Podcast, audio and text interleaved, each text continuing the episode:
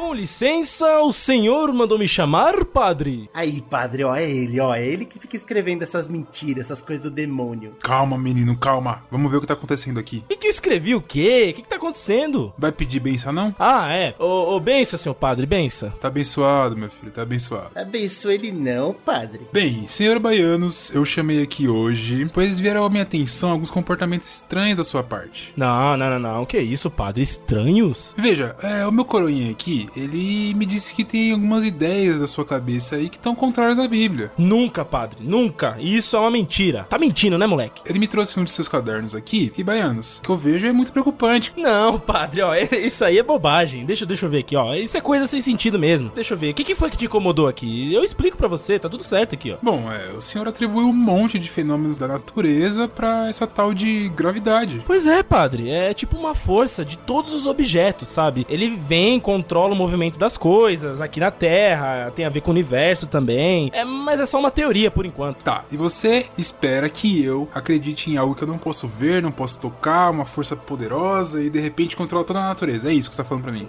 É, sim, padre. É, não é isso? Olha, isso tá começando a me soar como heresia, entendeu? Você, tá, você vai ser queimado, Baianos. É isso que vai acontecer com você. Que isso, padre? Não faz isso não, pô. É, padre, é, testa a fé dele. Igual você fez comigo naquela noite que tava todo mundo dormindo e você me chamou me É, pra- chega de papo, cala a boquinha, já deu, já deu, todo mundo já entendeu, já, já entendi. E aí, senhor Baianos, o que você me diz em sua defesa contra essa acusação de heresia? Olha, é, bem, vamos, vamos olhar isso com calma. Queima ele, padre, queima ele. Não, é que é só. É, é, é que eu recebi nos sonhos. Eu, eu vi, padre. Foi Deus que me mostrou. Ele, ele, me, ele me iluminou, ele me mostrou tudo isso. Ah, tá vendo aí, coroinha? Foi Deus, porra. Tá vendo aí, cara? O que você não falou antes, Baiano? Tá tudo certo então, que susto. Putz, deu até um negócio aqui no meu coração. Achei que era coisa de heresia, coisa de que tem que pagar tacar fogo, essas coisas. Não, mas pode ficar tranquilo então. Volta lá pros seus estudos, desculpa qualquer coisa aí.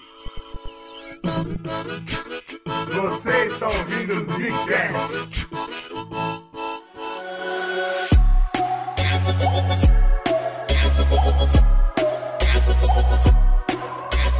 Está começando mais um Zicão! Assistindo o bagulho! Season 2 tá online. Aqui quem fala é o Bruno. Aqui quem fala é o Slow, eu sou o Slow da segunda temporada. Eu sou o Slow. Sabe o personagem quando ele vai pra segunda temporada? Tem um upgrade no personagem que ele tá diferenciado. Ele é outro personagem, ele é o da segunda temporada. Esse sou eu, porra. Ih! É, ele fica ruim, né? Normalmente fica ruim o personagem, que eu, que eu me lembro. Aqui quem fala é o Eugênio, cara. E eu acho que é muito legal isso, né, cara? Não é só mais um podcast, é o primeiro da segunda temporada. Eu tô muito orgulhoso, gente. Porra, finalmente, cara. É, a gente tá abrindo hoje uma, uma das novas séries, né, do Zcast. É isso aí, a gente resolveu voltar a falar de ciências, vocês gostaram muito das outras temporadas, e a gente resolveu pegar e falar de descobertas científicas que foram impactantes pra humanidade, né? A gente resolveu criar uma série de cinco episódios e ver pra onde que vai, né? Se a gente vai fazer mais ou não, vai depender de vocês, ouvintes, também de se gostarem, se quiserem mais e tal, então é só falar com a gente, pra gente continuar fazendo. E tem outras séries vindo aí, a gente já anunciou isso, então não é novidade pra ninguém que o pau vai comer esse ano, então vamos que vamos. Eu já gostei. Preparando pra essa pauta aqui, eu já achei que é o tipo de coisa que o Zcast mais gosta, que é como o ser humano é uma palhaçada. Incrível, velho. A história Especialmente mostra, né, nessa época aí. Puta, a gente vai falar aqui de era antiga, de uma época de onde a igreja tava né, fazendo e desfazendo, e puta que pariu. como esse assunto é perfeito porque o Zcast existe na Terra pra fazer. Exatamente falar sobre isso. E é bom pra quem quer estudar essas paradas, né, cara? Porque de vez em quando física não é a coisa mais fácil ou mais legal de se estudar. É, então, e, e esse tema, ele é bem recorrente, né, em provas de vestibulares e, e nas escolas eles falam bastante, só que muitas vezes a linguagem que a gente tenta aprender isso uma linguagem que a gente não consegue enxergar, assim, a própria dinâmica da humanidade com aquilo, tá ligado? Ah, veio o cara e falou que, fez, né? o sol tá no meio. Você, tipo, ok, tá ligado? Mas você não entendeu de onde veio isso, nem pra onde vai. Então a gente vai tentar trazer esse ponto também aqui. E mais, né, o contexto das pessoas, né, cara? Eu acho que é legal porque aí, quando você estiver estudando e você vê esses caras, você fala, puta, esse é aquele cara lá. aquele lá que fez aquelas coisas. Isso é legal, talvez empurre pra frente aí, a gente espera que seja isso. E é importante também já deixar claro que esse podcast não vai ser principalmente sobre as pessoas, mas sim principalmente sobre o descobrimento.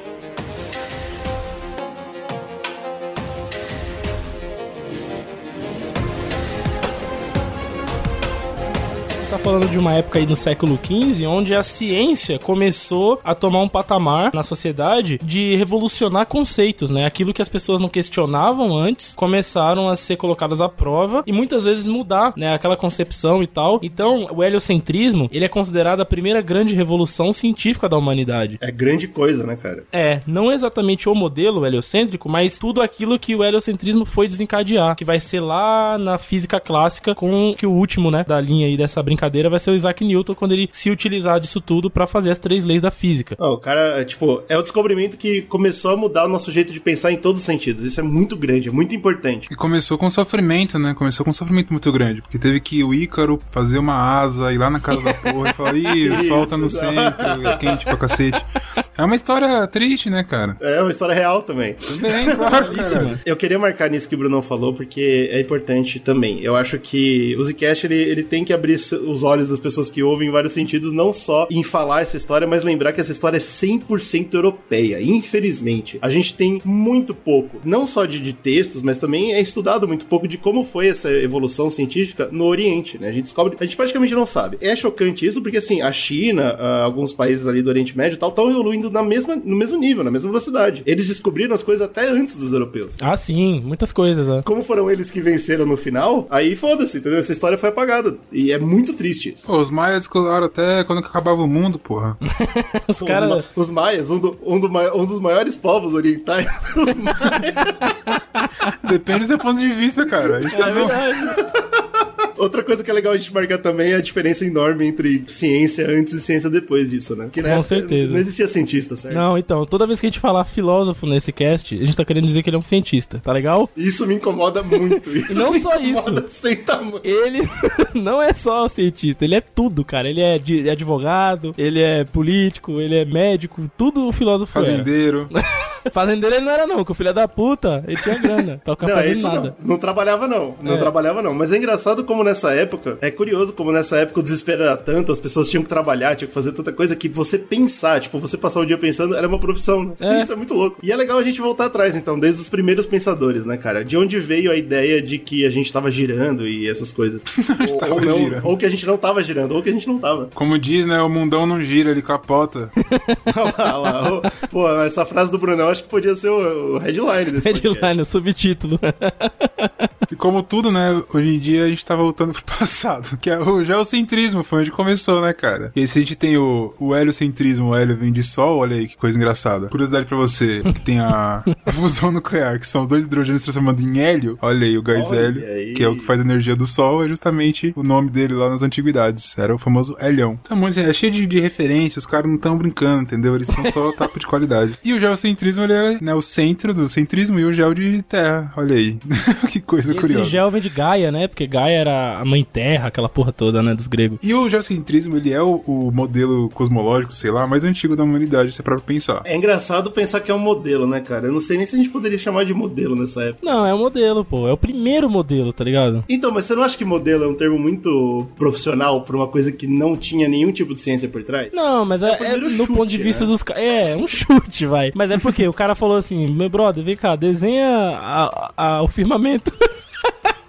desenha a existência. Caralho, quem foi esse cara? O cara do nada chegou. Ele não foi ele que fez, né? Ele chegou em algum cara e falou: desenha aí pra mim o firmamento. Esse é o filósofo, né? O cara, o corno lá, falou: caralho. O que, que o cara vinha na cabeça? Esse modelo, tá ligado? Ele pegava e falava, ó, tá aqui a Terra, legal, Gaia, é nóis. Aí em volta tem as coisinhas, então ele ia desenhando em volta. Então é o primeiro modelo, tem a Terra no meio, todo o resto em volta. É, Então, é, é tipo, eu- é por, por- por que eu não gosto de chamar de modelo? Porque eu acho que é- não é uma teoria, certo? É muito o que, o que é o feeling, certo? É o que você sente. Você tá parado, então Ah, você. sim. A primeira coisa que você tem certeza é que você não tá girando, certo? Isso você tem certeza, eu tô parado. E aí você vê o sol passando por cima de você. Aí você fala, pô, obviamente o sol gira em torno de mim. Não tem outro jeito. Então, tipo, é por isso que eu não sou muito a favor dessa ideia de modelo. Ah, mas hoje em dia voltou, você sabe, né? Que hoje em dia é um modelo de novo, então. fica Antigamente a ciência era isso, né, cara? Inclusive o Copérnico, que a gente vai falar bastante dele hoje, ele é o cara que, tipo, desvinculou a- o lance da ciência ser obrigatoriamente só de observação, tá ligado? Porque antigamente os caras falavam, porra, porra, é óbvio que a Terra não gira. O pássaro, ele sai pra fazer as coisas dele, pra dar os rolês dele. Quando ele volta,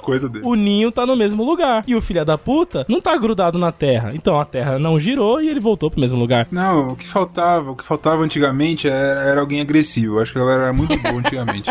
Não, bicho. Você faltava acha- alguém você falar acha assim, um animal.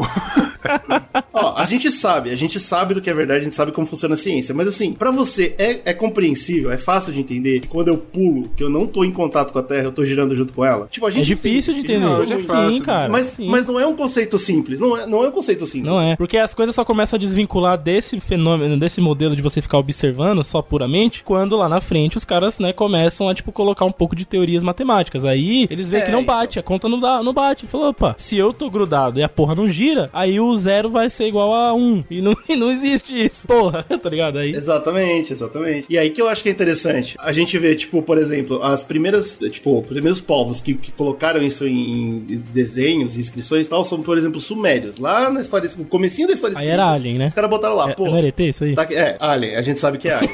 mas mas a, gente, a gente chama, a gente chama de su- sumério. Tem outro nome pra sumérios que são Anunnakis também. Aí você escolhe o que, que funciona. Não dá nem pra imaginar como é que eles viam o mundo, né? Porque é totalmente diferente da gente. Mas essa galera, eles, eles conseguiram mapear estrelas, cara. Você tem noção do que é isso? Mapear movimento estrela. Tipo, Isso é é, loucura, né, tecnologia. Só que qual que é a parada? Eles não usavam matemática, né? Não existia essa linguagem que a gente hoje entende como a linguagem do- do- da vida, a matemática. Então, tipo, Da natureza, né? é, Da e natureza. eles, então eles não, não conseguiam explicar. Eles só falaram, é assim. E assim foi por muito tempo, só observando e nem tentando explicar. Eu acho que essa é uma mudança de paradigma que não tá escrita na história e que eu acho que deveria muito ser considerada. Quem começou a tentar explicar foram os gregos. Antes deles tiveram os babilônicos, né? Mas eles fizeram uma forma rudimentar também de tentar explicar, mas foi bem por cima. É tipo matemática básica. Você pega a matemática básica, um mais um, e tenta explicar por que, que o sol tá girando. não É, eu vai tenho um sol, mais um sol dá dois sol. É Mas aí isso que você falou, GG, é justamente o bagulho que não acontecia, né? A gente não pegava matemática pra explicar nada. Isso é uma coisa que passou a surgir bem depois, né? Por isso que os caras começaram a perceber que tem erro nos modelos. Ptolemy believed that the Earth was at the center of the universe, that the sun and the moon and the planets like Mars went around the Earth. It's the most natural idea in the world. The Earth seems steady, solid, immobile, while we can see the heavenly bodies rising and setting every day.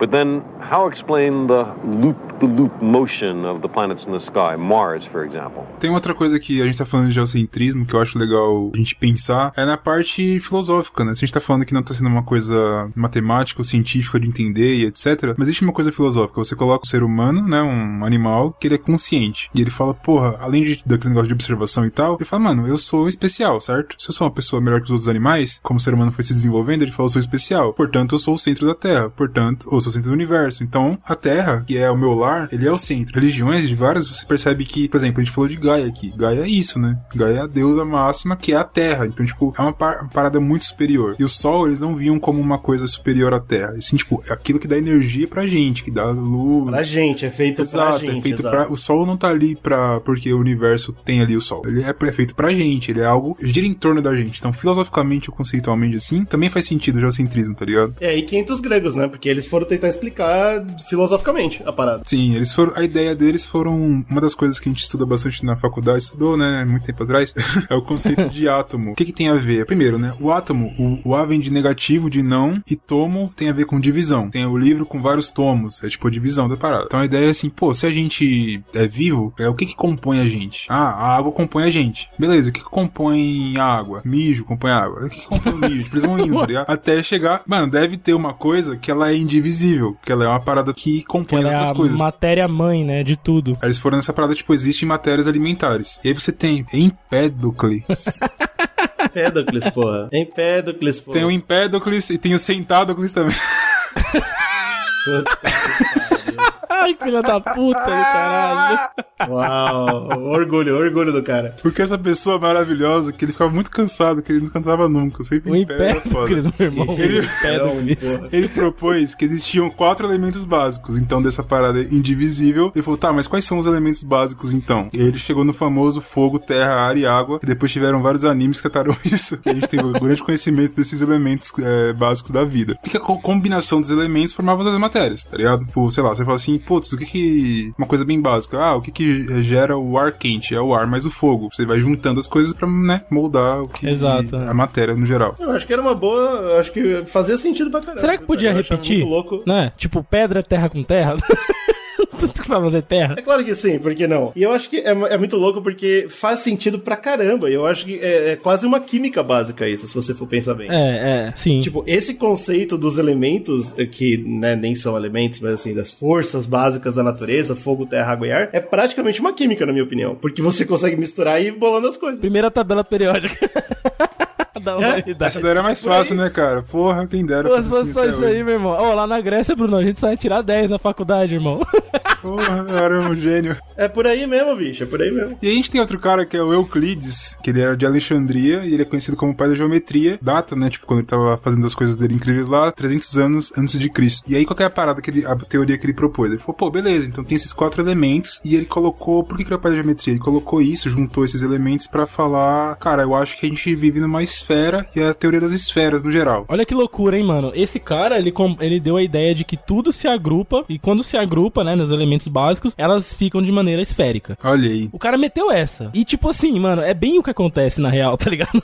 Sim, é Eu verdade. acho genial, mas de novo é observação, né? É, cara? foi É, tudo lua, observacional, sol, cara. Isso é louco, porque se você pega, por exemplo, formação dos planetas, por que, que os planetas são redondos e por que, que a gente não espera encontrar no universo um planeta triangular, por exemplo? Né? Porque, tipo, Por causa da gravidade e tal, né? por causa da gravidade, toda a a maneira como a matéria se organiza de um diferente meio, né, de um meio pro outro, ela tende a se agrupar Pra diminuir sua superfície de contato, né? Ela tende a assumir uma forma geométrica que, que minimiza isso, né? É, Aumenta o contato entre o próprio material e minimiza o contato com o material externo, como no caso no, no caso do universo seria o vácuo e a matéria que compõe o planeta. Mas você percebe, mas você percebe como a explicação que você tá dando é infinitamente mais complexa do que o Com certeza, né? Isso é que eu tô falando de fenômeno de Ele superfície. viu um monte de bola e falou, pô, um monte de bola. É isso. Exato, cara. E tipo, bola. pra você ver como a, a ciência ela começa com observação mesmo, né? Tipo, de fato ela tem que ser empírica, né? Total. Aí, nesse ponto, eu acho que é interessante a gente realmente chamar de modelo geocêntrico, a partir daí. Porque aí a gente consegue, pelo menos, desenhar, né? Tem a bola no meio, que é a Terra, e tem a bola em volta, que é o Sol e a Lua. Pronto, É, bola. ele Agora- coloca, tipo assim, a bola. né, Como que ele consegue aplicar essas teorias na- no planeta Terra, entre aspas, né? A Terra seria a Terra, certo? É um dos elementos. Os oceanos seriam a água, tá ali que também junto com a Terra. Você tem, tipo, a atmosfera, que seria o ar, tá ali em cima. Aí. Isso é impressionante pra E cacete. essa esfera de fogo seria o Sol, né? Formou o Sol que dá a luz pra gente e tal. Mano, só o conceito de atmosfera, eu já fico chocado. Ele Sim. criou, né, mano, de fato, um modelo geocêntrico onde você vai abrindo os arcos É. dos elementos com a Terra no meio e a existência, que seria a composição dos elementos básicos, em volta, né? É muito louco isso, cara. Eu acho, eu acho muito legal, muito da hora. Eu acho interessante a gente ver isso porque, assim, essa galera já tava falando de bola, certo? Essa galera já tava entendendo a parada que, ó, esfera, tem alguma coisa assim. E a gente sabe que isso veio antes da igreja dominar. Então, tipo, são,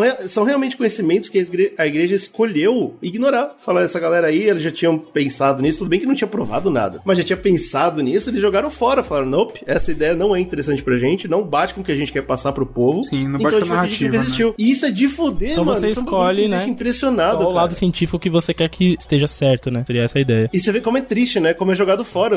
A descoberta que esses caras fizeram tanto tempo atrás, mano. É, não dá nem pra entender quanto tempo atrás foi isso. Muito tempo atrás. tá? É, mais que dois mil anos. pois é, isso deixa muito incomodado, cara. Mas uma parada também que, assim, já tinha o conceito de que a, a Terra era o centro e tal, mas ele vai ganhando mais força com essa parada da, da bola e etc. O Aristóteles já, já usava essa teoria anos antes. E é legal porque essa filosofia aristotélica que surgiu, né? O Aristóteles ele bateu essa ideia e a galera comprou, porque ele era um grande pica, né? Na Grécia. Então a galera seguiu a linha dele. Até um problema, né? Eu achei interessante essa parada. Ele era um problema. Tipo, o- o- a filosofia aristotélica foi tão forte que se chegava um cara que talvez fosse mais inteligente ou entendesse mais falasse o contrário, o povo não, não Era aceitava. difícil, Olha né? Era bosta, difícil. Aristóteles, inclusive, do grego significa grande picudo. Né? Se você for ver a estátua dele, a estátua diz o contrário. Mas, Sem parada é inveja da oposição, cara. a galera vinha seguindo essa ideia, e aí esse conceito de geocêntrico era forte, mas esse conceito de globo, que o GG falou, tava sendo trabalhado tão forte que 100 anos depois dessa brincadeira aí do, do Euclides, um cara chamado Erastótenes, ele provou que a Terra era redonda. Ele provou que a Terra era curva. Olha ele isso, fez um né, mano? experimento Aquele esquema dos pau, com né? os pauzinhos, uma semelhança de triângulos, usando o dia mais, é, mais longo do ano, onde o sol tava pino, em dois lugares diferentes da Terra. Em Alexandria e depois na Grécia lá. Enfim, tem um episódio do Cosmos, do Carl Sagan, que ele explica todo o experimento do cara, tem no YouTube, é fácil você achar. E você vê que o cara, mano, 200 anos antes de Cristo, o cara provou que a Terra era redonda. Ele falou, mano, Aristóteles, Pega né, essa. ele achava que ele tava no centro. Até aí dá pra perdoar o cara porque ele não tinha como fazer uma observação mais elaborada. é, vamos lá, uma coisa por falou, vez, uma coisa por vez. Aristóteles estava mesmo certo, mano. Era bola, o bagulho era bola. E o Euclides falou, bola, tá aqui, ó. Tá a prova matemática de que a Terra é redonda. Mano, dois mil anos Isso é muito atrás, cara. Dois mil anos atrás, os caras já falaram isso. E não valeu de nada, hein? Deixar claro que não valeu É, de nada. não valeu de nada, não valeu de nada, mano. Eu, eu fico muito incomodado com isso, velho. Foi esforço de Então, não- ó, mas note, não valeu de nada no mundo europeu, no mundo ocidental. E aí é por isso que eu acho que é tão importante a gente deixar isso claro, porque no Oriente, esse, esse tipo de coisa que foi descoberta pelos gregos não foi perdida. A igreja não, não conseguiu chegar lá. né? Por mais cruzadas que eles tentaram fazer, eles não conseguiram apagar esse conhecimento de lá. E não por acaso que o conhecimento volta, né? Então, tipo, não é que foi totalmente inútil. Esses ensinamentos vão fugir da igreja pro Oriente durante muitos anos e depois eles voltam como anotações, como livros, tomos antigos e cacete, e aí volta com tudo, cara. É muito louco isso. É, a história da, da ciência é muito rica, é muito da hora. Eu fico impressionado. This model permitted reasonably accurate predictions of planetary motion, where a planet would be on a given day. Certainly good enough predictions for the precision of measurement in Ptolemy's time and much later. Supported by the Church through the Dark Ages, Ptolemy's model effectively prevented the advance of astronomy for 1500 years. E aí a gente pode comparar aqui os modelos do Aristarco de Samos e do Ptolomeu. Grande Pega Ptolomeu. no meu braço. O Aristarco, ele era muito contra o- esse movimento estoico que era vigente na Grécia Antiga. Ele falou assim, cara, te- entendendo, né, o tamanho e a distância entre o Sol e a Lua, ele falou assim, cara, se pá, o heliocentrismo rola, tá ligado? E se a gente tava falando, tipo, 300 anos de Cristo, aqui ele tá falando de 270. O que acontece? O Aristarco, ele achava mó bosta esse bagulho da galera não questionar o aristotélico, né? Porra, você vai mesmo aceitar tudo sem pensar? Não, a galera não queria mais pensar naquilo. Fala, foda-se. Depois a gente vê, tá ligado? E ele escreveu um livro, É isso que eu mano, falei. sobre isso. Por isso que eu falei que talvez o Aristóteles foi até negativo, entendeu? Porque um cara tão importante, definir tantas ideias, ele acabou criando, que nem como o Bruno falou, é, tipo, vira um pensamento estoico, né? Vira uma parada que, tipo, ah, isso é verdade, foda-se, não vou mais pensar nisso. E é terrível. É é muito ruim pra ciência. E aí, se você parar pra pensar, tipo, por mais que os cálculos que o cara fez, falando assim, pô, acho a distância é de tanto, uma matemática toda cagada igual a bunda dele lá, mesmo assim fez é, essa sacada de observação, que matematicamente estava errado, mas deu um insight correto pra ele, que foi do, do eurocentrismo, começou a, a empolgar outras pessoas, né? Tinha a Hipátia de Alexandria, que depois de Cristo, depois de 300 e poucos anos de Cristo, depois que Cristo nasceu, né? ela retoma essa parada dessas ideias do Aristarco. E, tipo, ela é uma das primeiras mulheres, né? a primeira mulher dedicada à filosofia ocidental registrada na história. Mas ela acabou sendo morta pelos cristãos, como muitos outros. Principalmente por conta de conflitos políticos e, e etc. Mas ela retomou o Aristarco pra né, tentar desenvolver o bagulho, é legal. Sim, é, uma, é tipo, foram poucos ali, antes da Revolução Copérnica, né, que eles chamam, antes dessa revolução, pouquíssimos estudiosos, filósofos, enfim, retomaram Aristarco. Era tão forte o movimento estoico e fixado na, no geocentrismo que a galera É, não praticamente... chama de estoico, não. Chama de, chama de aristotélico. ele tem que tomar culpa. Tá bom. Era tão embaçado esse bagulho que, que a galera não questionava tanto, tá ligado? E aí a mina que resolveu questionar, porra, morreu queimada, tá ligado? Tipo, foi foda isso, tá ligado? Ah, de fuder, mano. É, é- esse é o impacto da igreja. Pois é. Não, e ser uma mina, né? Ser uma mina é uma coisa curiosa. Tem um artigo bem legal que a gente vai deixar no post aí pra galera ver, que são vários historiadores mostrando uma galera que já falava em heliocentrismo. Tipo, bem antes ali na- dessa- dessa época de Aristarco por aí, tá ligado? Tem vários livros que eles encontraram de relatos dos caras, né? Tipo, sabe a ata da, da reunião? o cara, ó, rolou um encontro magnânimo na Ágora, e aí os caras estavam falando várias ideias legais, surgiu um, um Zé Buceta aqui que falou do tal de sol no meio, e a gente ignorou e segue o jogo. Então, tipo, tem vários. É, é um, um artigo muito foda da, da UFRJ que ela conseguiu compilar, mano, todos esses arquétipos que já tinham feito antigamente, tá ligado? Então, essa ideia do sol no centro não era, tipo, uma novidade. Ela permeava, só que era pra galera que era meio rebelde. Nunca foi. Só foi novidade, tipo, há 300 anos antes de Cristo. Isso era novidade. De- desde então, nunca foi. Exato. Só que a galera que batia o pé nessa ideia era uma galera que era considerada, tipo assim, ah, mano, você tá muito errado, tá viajando, você tá nessas ideias aí, nada a ver, tá ligado? Se fosse verdade, Aristóteles teria falado. É verdade. Ele pintou Aristóteles como vilão do, da Terra plana agora. Porra, pra mim é uma merda, velho. Eu acho que é um problema. Mas aí você tem o Cláudio Ptolomeu. E aí, o que acontece, né? Ele era um filósofo muito incrível, que ele volta pro clássico, entre aspas, né? Ele volta pro Aristóteles e outros caras que tinham esse posicionamento e essa ideia e faz um trabalho mais pesado. E uma coisa que é engraçado a gente para pensar que hoje em dia é muito assim. Se você fala assim, ah, tava aqui em casa um filósofo moderno, tô em casa, pensei numa coisa. Você escreve o livro, nossa, eu pensei numa coisa. Você dá isso pra academia, a academia ri da sua cara, basicamente, né? Ah, foda-se. Exato. Você referenciou quem? Quem que você tá trazendo? Você acabou de escrever meu TCC, foi isso aí. Total. É. E, tipo, basicamente é isso, né? E o que o, esse, o Ptolomeu fez nada mais foi do que pegar esses grandes caras ca- tarimbados da academia mundial e trazer errados, eles, né? errados. E fazer várias discussões sobre geografia, astronomia e etc. Inclusive, o Slow deixou aqui um ponto que foi o primeiro mapa, mapa mundi que tava nesses volumes, né? É, exato. Ele lançou uma É, obra. Isso, isso é legal pra caramba. E olha que louco, mano, como a sociedade penou em cima disso. Ele lançou essa obra chamada Alma Gesto. É como se fosse o primeiro grande enciclopédia, tá ligado?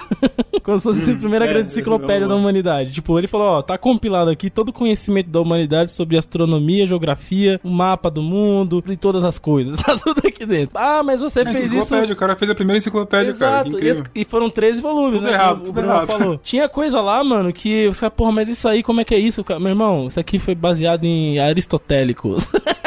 É, filha da puta. O cara tinha. Ele tinha bibliografia, entendeu? Essa porra foi tão incrível que até o século XV a negada usava esse trabalho. O Copérnico lia isso. O Copérnico É, lia isso e falava: crer, tá, tá, tá estranho, mas ele lia, porque era uma bibliografia básica pro mundo, cara, durante séculos, tá ligado? Acho que é legal a gente falar sobre isso, sobre como a ciência é muito perigosa e pode ser uma faca de dois gumes, né? Porque é o que a gente tá falando. Ele tá, ele tá passando conhecimento errado. Por exemplo, o geocentrismo. Ele tá passando errado isso adiante. Mas ele não tá estudando só isso, certo? E aí que é importante. Ele fala, legal, a Terra está no centro do mundo e tá aqui o primeiro mapa mundi. Isso é super importante. Sim. Tipo, é, é, é uma ciência correta e, e tem que ser passada pra frente. Então a gente tem que. É muito foda, porque a gente não pode só jogar fora o trabalho do cara, certo? Ah, o Ptolomeu foi um idiota. Não, ele foi muito bom e ele errou feio. é muito louco isso, cara. exatamente. É, errou rude. Se você for pegar o Majesto hoje, ele é uma obra completamente errada. Por quê? Porque o mapa mundi, Sim, o cara sim. achou que o mundo vinha da China até a Grécia. Pronto, ele fez o mapa mundi assim, É, claro. tá ligado? Tipo. Mas era o mundo dele também, não vamos julgar também dessa forma assim.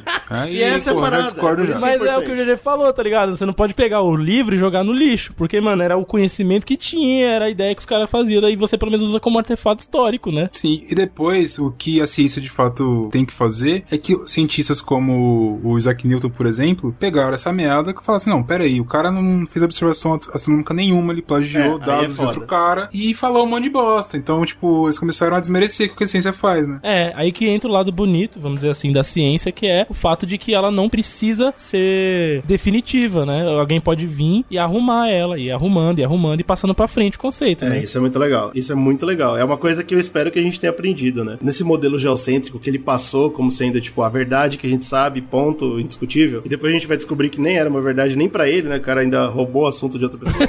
Ah, ele, ele ensinou, ele trouxe essa parada de epiciclos. E epiciclos é, é um assunto importante. Eu não sei se você vai voltar a falar dele. Vamos, acho que vamos, não, vamos né? falar sim, vamos falar. Ah, bom, então, então eu não vou entrar muito agora em epiciclos, mas é a prova de que de vez em quando a ciência pode cair num buraco tão sinistro de estar errada que ela dá um jeito de provar que ela tá certa, apesar de estar errada. É. E epici- epiciclos é a maior prova disso. Sim, sim. o epici eh, nesse Alma Gesto aí, o Ptolomeu vem com a parada, a, vamos dizer assim, que a coisa mais. Além do mapa mundi, a outra coisa original que é dele é o mapa do mundo. Fala assim: ó, aqui tá o, o- a existência, tá aqui, ó. Pera aí, além do mapa mundo, é o mapa do mundo? Que isso? É o mapa da existência, do universo. Ah, tá. Ele fala: tem o O mapa da desenho dos Terra, planos de D&D. é, é. tem o mapa da Terra e tem o mapa do universo. Tá aqui no meu livro. Eu que fiz, entendeu? E aí. Isso, Ele mostra exato. os modelos geocêntricos com os epiciclos aí que a gente vai explicar um pouquinho depois, quando chegar E o é Copérnico. terrível, é muito torto. É torto, horrível, é bem horrível. torto, a gente fala dele daqui a pouco de, de suas falhas. Mas eu acho que antes da gente sair do, do geocentrismo, tem uma parada que eu queria comentar. Tava fazendo a pauta, conversando com o Slow, o Slow falou, mano, tem uma, uma história bíblica que as pessoas usam muito pra falar sobre o... re- reafirmar que a Terra é o centro do universo e etc. Eu falei, mano, não é possível que tem esse bagulho, eu vou pesquisar, né, vou ver. eu li a história, eu tentei entender o contexto, eu vou trazer pra vocês, aí vocês me, me digam aí o que, que vocês acham. Legal. Tem uma história que é de Josué, aí eu não peguei também qual que é o, o trecho lá do negócio, mas você procura Josué e o Sol, não sei o que, você encontra lá os trechos bonitinhos na internet, a Bíblia tá aí né, no mundo. O livro mais vendido do universo. E aí, qual que é a história, né? O contexto é que tinha os reis de Canaã, que eram do mal e etc. E Josué falou, porra, vou descer a porrada nesses caras, meu povo é incrível, e que se dane, Deus vai me ajudar e não sei o que. Aí ele foi atrás desses reis pra descer a porrada neles. Começou a descer a porrada nesses caras e começou a ganhar. Olha que legal. Pô, tava ganhando bacana, legal, os reis estavam fugindo. Ih, caraca, fodeu, vamos fugir. E ele falou, putz, se os caras fugirem agora, aí fodeu, não posso deixar eles fugirem. Mas o sol tá começando a se pôr. Se só se pôr, os caras na noitona, tá ligado, né? Noite o cara fugiu, se escondeu ali na, É. no No negrume. mato foi. Eu, aí eu vou perder. Então eu preciso que o sol não vá embora. Aí ele rezou pra Deus, falou, Deus, faz a boa pra nós, deixa o sol aí que nós tem que matar vagabundo. Deus falou, show de bola. E ele pediu, ele rezou pedindo que o sol ficasse estático, parado, e Deus concedeu. Falou, beleza, o sol tá parado aí, vai lá. Aí ele ficou com um dia pra caramba, matar vagabundo pra caramba. Essa que é, que é a ideia. Então, tipo, o que as pessoas usam pra defender é que, olha, olha só, Josué, orando pra Deus, conseguiu deixar é, o sol parado. Ou seja, o sol tava, tipo, fazendo a elipse em torno da Terra e não o contrário. Porque senão sol não pararia, certo? Teria que parar a Terra, sei lá. enfim. É, se ele parou é porque ele tava andando, né? Mas enfim, eu queria só compartilhar com vocês essa, essa experiência que eu achei. Que coisa incrível. Louco, né, cara? A igreja usava isso, né? Como uma maneira de corroborar, Usava? né? Corroborar o trabalho do Ptolomeu. Peraí, né? você vai usar no passado mesmo, assim, usar. Usava, porque depois a própria igreja voltou atrás e aceitou o modelo heliocêntrico, né? Ela usava. Você vê, que curioso. Engraçado que no livro delas continua falando que ela a Terra mas- tá mas aí foi- Tá curioso. Interpretações, Curioso.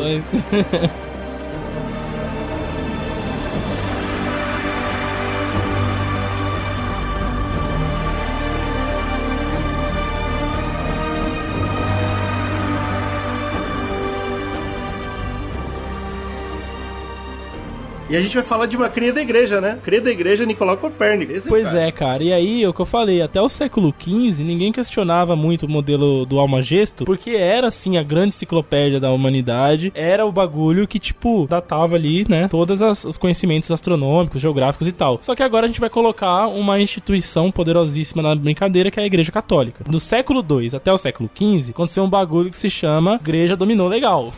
igreja É, virou... é engraçado que a gente vai pular, né? A gente tá falando de ciência, a gente pulou essa fase. Pois é. Curioso. Pois é, né? É, um- é a Idade Média, a famosa Idade Média, Idade das Trevas, né? Que a galera fala que é onde a- foi esse obscurantismo bizarro, porque a igreja passou a ser maior do que a coroa. A igreja conseguiu fazer, né? A instituição botava, ó, é, o rei, ele é um enviado de Deus pra comandar o povo. Então acima do rei tá Deus. E quem representa Deus? A igreja. Então a igreja dominou legal, tá ligado? Desculpa, deixa eu só deixar aqui. Você falou de séculos, de vez em quando a pessoa que tá ouvindo não se tocou. Isso é mais de mil anos. É. Mais de mil anos, cara. São mais de mil anos que a ciência parou. Exato. Você Imagina onde a gente estaria daqui, eh, em 3 mil. Pense como vai estar em 3 A mil. galera sabe, Puta, vai cara. Pode legal. ficar tranquilo, a galera sabe. A gente tá vivendo. E, e eu não vou viver isso. Eu não vou viver, porque 3 mil eu vou estar morto. Então saiba que é culpa da igreja católica que você não tá vivendo. Caras lendo livro do século II no século XV é de fuder, né? é de fuder. não, é de fuder. É muito de fuder. É muito de fuder. Imagina, imagina no ano 3000 o cara lendo aquele bagulho que o, que o Bolsonaro colocou lá da madeira Kit- de piroca, achando que é real aquilo.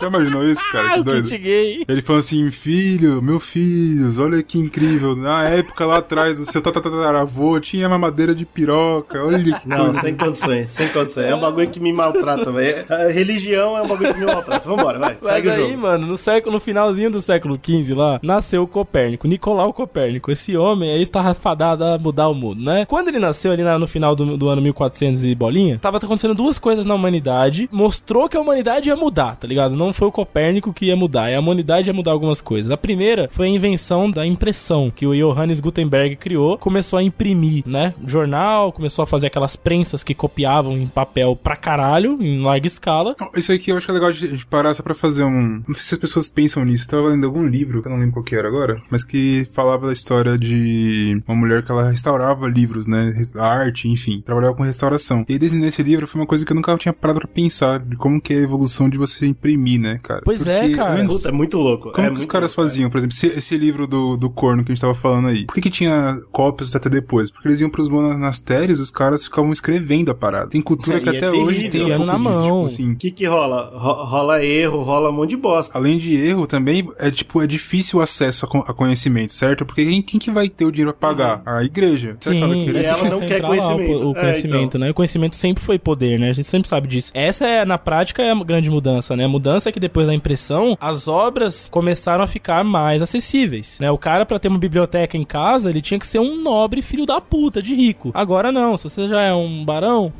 um barões da Se já é pisadinha, um barãozinho. um nobrezinho aqui mais de leve, você já pode ter sua cópia do Almagesto, tá ligado? Isso- claro que pobre sempre foi pobre, nunca teve conhecimento, a gente ainda tem essa manutenção até hoje das camadas pobres de, de tirar o acesso, né? Ainda tenta se fazer isso, mas, né, muda essa parada. Outra coisa também é a descoberta da América, né? Que de fato a Europa reconheceu a existência da América porque existe, né, o, conversas aí de que já tinha sido descoberta antes, vou deixar esse papo aí pros historiadores. Mas o Colombo chegou e falou, mano, fui dar a volta pra provar que a Terra era redonda, encontrei um continente novo e isso, e, né, tipo, depois E que foram era plana mesmo, olha que coisa. Foram explorando mais isso, então isso mostrou que o mundo era muito mais do que a gente via, abria, né, a concepção de mundo pra muita gente e tal. Então, isso já começou a fervilhar na cabeça das pessoas nesse, nesse século, no final do século XV, o que vem depois a gerar, né, um período do Renascimento. Os estudiosos da época começam a renegar os conhecimentos da Igreja Católica e começam a mudar a linha de pensamento, né? É, pô, eles conseguiram se- é, fechar nossos olhos por mais de mil anos. Aí a gente abriu. É, aí renasceu, né? Demorou, renasceu o ser humano. E o Copérnico, ele nasce nesse contexto, né? Nessa fervilhação toda. E ele nasceu na Polônia, era o mais novo de quatro filhos, os pais deles eram comerciantes, então tinham grana, né? Então era da burguesia, que ainda não era burguesia, né? Mas era aquela galera que tava começando a entender que vender, trocar... Era nobreza, né? O nome era nobreza. É os, os primeiros capitalistas da humanidade, eles começaram a entender que isso dava grana e era bom. E aí, né, o cara que nasce num berço de ouro, ele tem tempo e grana pra estudar onde ele quiser e o que quiser, né? Quando o pai dele morreu, o tio dele, que era um cara filiado à igreja católica, depois vem a se tornar um bispo famoso, um bispo de Ermeland, ele pega o Copérnico, que era o mais jovem e era o mais, assim, aplicado, voltado pra essas coisas. Um dos irmãos deles era, é, já era padre, a irmã era casada com um cara que também era do comércio, enfim. E ele era um molequinho, assim, que era mais voltado pra estudo, tá ligado? Tinha jeito pra coisa e tal. Ele pegou o moleque e levou pras universidades, que nessa época, na Europa, as universidades eram todas católicas, né? Tem a grande, grande galera que defende aí a Idade Média, diz que, por um lado, a igreja cagou no conhecimento, mas por outro, criou as universidades, criou a academia, Uau. criou, né, a metodologia de ensino, enfim, essas porras aí. Tem Tira com uma mão e dá com a outra, né? O É famoso... tipo Não, aqui não dá, né? Essa de. Tira com uma mão e finge que dá com a outra, mas não dá. Enfim, e aí em 1491 ele começa a estudar medicina em Cracóvia. Essa universidade ela era famosa por ser polo de astronomia da Europa. Então é onde o Copérnico começa a, a se apaixonar pelo tema também, né? Ele frequentava as aulas, ele gostava de participar e tal dos tópicos de astronomia também. E aí ele se forma em medicina e em 1497 ele vai pra Itália. No norte da Itália nessa época tava rolando uma, a gente até comentou isso no outro podcast que tinha uns- uma parte da igreja que era meio revolucionária, assim, que falava vamos estudar, vamos conhecer, lembram? E no norte da Itália era onde a, ga- a galera da igreja católica tava tendo uma flexibilização um pouco maior sobre certos conceitos de estudo. Então você tinha mais aberturas para estudar as, as filosofias, astronomia e tal, que eram coisas que em alguns lugares mais tradicionais, como era, por exemplo, na Alemanha, ou ali perto de onde na Alemanha, na Polônia, ali na região do Copérnico, era difícil você chegar aí e falar assim: "Ah, mas deixa eu comparar o modelo heliocêntrico pra ver se tá correto". Não, cala a boca, tá ligado? É, você tá não tem louco. isso. É, isso é uma verdade. Você não tem que E olhar. lá em nada. Bolonha, não, os caras já pegaram, ó, tá aqui, o, o bagulho aqui é uma merda, mas tá aqui, você pode olhar, você pode discutir, entendeu? Então é onde ele começa a abrir a cabeça e ele curte lá. Só que ele volta pra Alemanha, em 1501 ele vai pra Freiburg, onde o irmão dele já tava lá e falou, vem pra cá, se ordena padre, que maluco, é aonde você vai fazer seu pé de meia pra sua vida. Você nunca vai precisar de emprego, de labuta, se você se ordenar padre e fazer parte aí- do sistema. Uau, show de bola, show. Você vai ter liberdade pra fazer o que você quiser. Exato, e foi o que ele fez. Ele foi pra lá, pra Freiburgo, inclusive foi a casa principal dele era lá, ele morreu lá, né? Ele se ordena padre e por causa disso, por causa de se tornar um estudioso da igreja, ele nunca precisou de dinheiro na vida, tá ligado? Então, ele fica por ali, ele viaja ali pelos, pela região, e é legal que ele era tão versátil na- no conhecimento que cada país que ele ia, ele era conhecido por alguma coisa, tá ligado? Na, na Alemanha, ele era conhecido por ser advogado canônico, né? Um cara que estudava direito canônico, direito da igreja, né? Então, leis da igreja, aquela porra toda. Na Itália, ele era conhecido por ser médico. Ele era o doutor Copérnico. e, enfim, e ele começou a ficar famoso também por instalar observatórios nas catedrais. Ele levava lá os observatórios astronômicos pras catedrais que Ele subia as bem torres. alto, bem alto, bem alto, colocava uma lupa e falava aqui, ó, show. Por aí. Ele O foda é que é isso, né? O observatório Mas era o isso. Copérnico, né? mano, ele criou olhar. vários, vários trecos lá, mano. Ele criou várias bugigangas na época. É isso que eu comentei no começo do podcast, assim, a gente vai falar sobre heliocentrismo, mas a contribuição do Copérnico pra ciência no geral é muito É, ele criou vários instrumentos. Um dos instrumentos que ele ajudou a modificar era aquele que era usado nas navegações pra ver as estrelas. Então, tipo, ele era um cara que realmente era muito engajado na astronomia, porque depois né, a galera interpreta que era a área era a área preferida dele, que ele gostava de fazer mais coisas nessa área. E aí, em 1514, ele já fazendo parte desse sistema da igreja, indo em vários lugares, vários países fazendo esses trampos, ele é convidado pela igreja pra participar da reforma do calendário. Os caras queriam montar um calendário que fosse mais preciso, com as estações do ano, com o conhecimento novo que eles tinham lá de solstício, aquelas porra toda, tá ligado? Então o Copérnico ele fez parte Olha que da legal, né, equipe cara? que formulou o calendário novo do século XVI, né? Isso é muito da hora, cara. Eu acho que esse momento que a ciência estava voltando deve ter sido muito emocionante, velho. Pois é, aos pouquinhos tava indo, né? Finally, in 1543, a quite different explanation of the apparent motion of the planets was published by a Polish cleric named Nicholas Copernicus. E aí, a parada do Almagesto, né? Quando ele começou a cair de cabeça na astronomia, e, obviamente ele pegou o livro do Ptolomeu, né? Começou a ler, fazer anotações próprias, testar alguns Ele cálculos. falou: peraí, isso aqui tá uma bosta. Pois é. Se eu segurar a bosta por cinco dias e cagar, sai melhor que isso.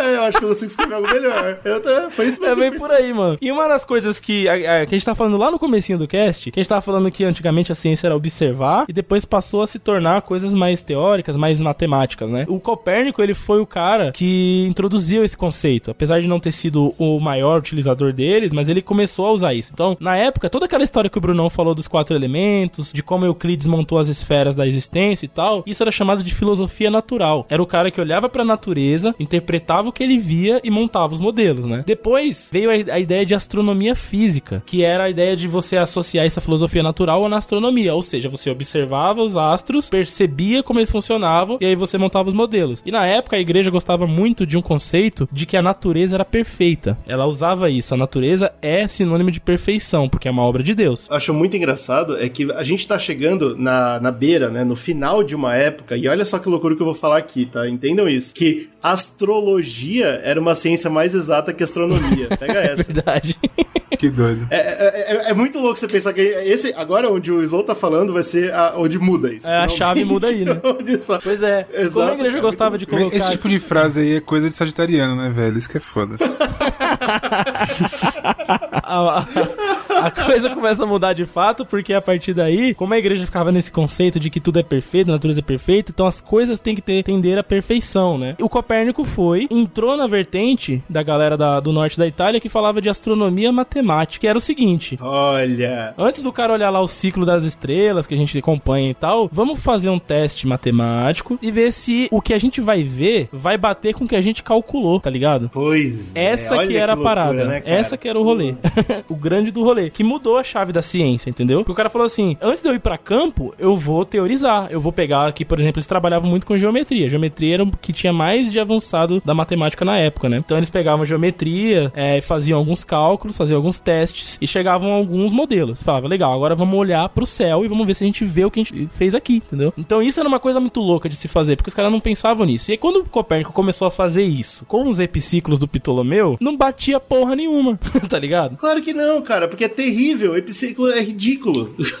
Porra. Deixa eu falar o que é um epiciclo pra quem tá ouvindo e não conhece. Qual que era a ideia do Ptolomeu? Que tinha a Terra, certo? Em volta da Terra tem planeta girando, certo? Órbita em volta da Terra. Esse, esse círculo que ele faz em volta da Terra é o epiciclo. E esse planeta tem um ponto central dele. E esse ponto central gira em torno de um outro círculo. Esse é o deferente. Então você tem um círculo com o centro dele girando em torno de um grande círculo. Esse grande círculo seria a órbita da Terra. Então você tem um epiciclo e um deferente. Só que o que acontece? Vê se eu tô entendendo aqui, que eu tô com o ouvinte aqui vendo se ele entendeu. Tá. Eu tenho a órbita, que é o caminho lá que ele faz, certo? Eu tenho da Terra que é, que é redondo. Isso. Beleza? E esse da Terra é diferente, é isso. É como se o planeta se movesse em um círculo em volta da Terra, certo? Esse círculo é chamado epiciclo. Que planeta? Mas que planeta você tá falando, cara? Pode ser Marte, pode ser Júpiter, qualquer um que você observa no céu. Ah, entendi. Lua. Entendi. Tá. Usa o exemplo da Lua, acho mais fácil. Pode vai. ser a Lua. Então a Lua gira em torno da Terra. Esse é o epiciclo. Só que o centro da Lua gira em torno de um ciclo próprio. Esse é o deferente. Porque por que, que ele montou esse modelo? Porque quando ele observa, em alguns momentos, a Terra,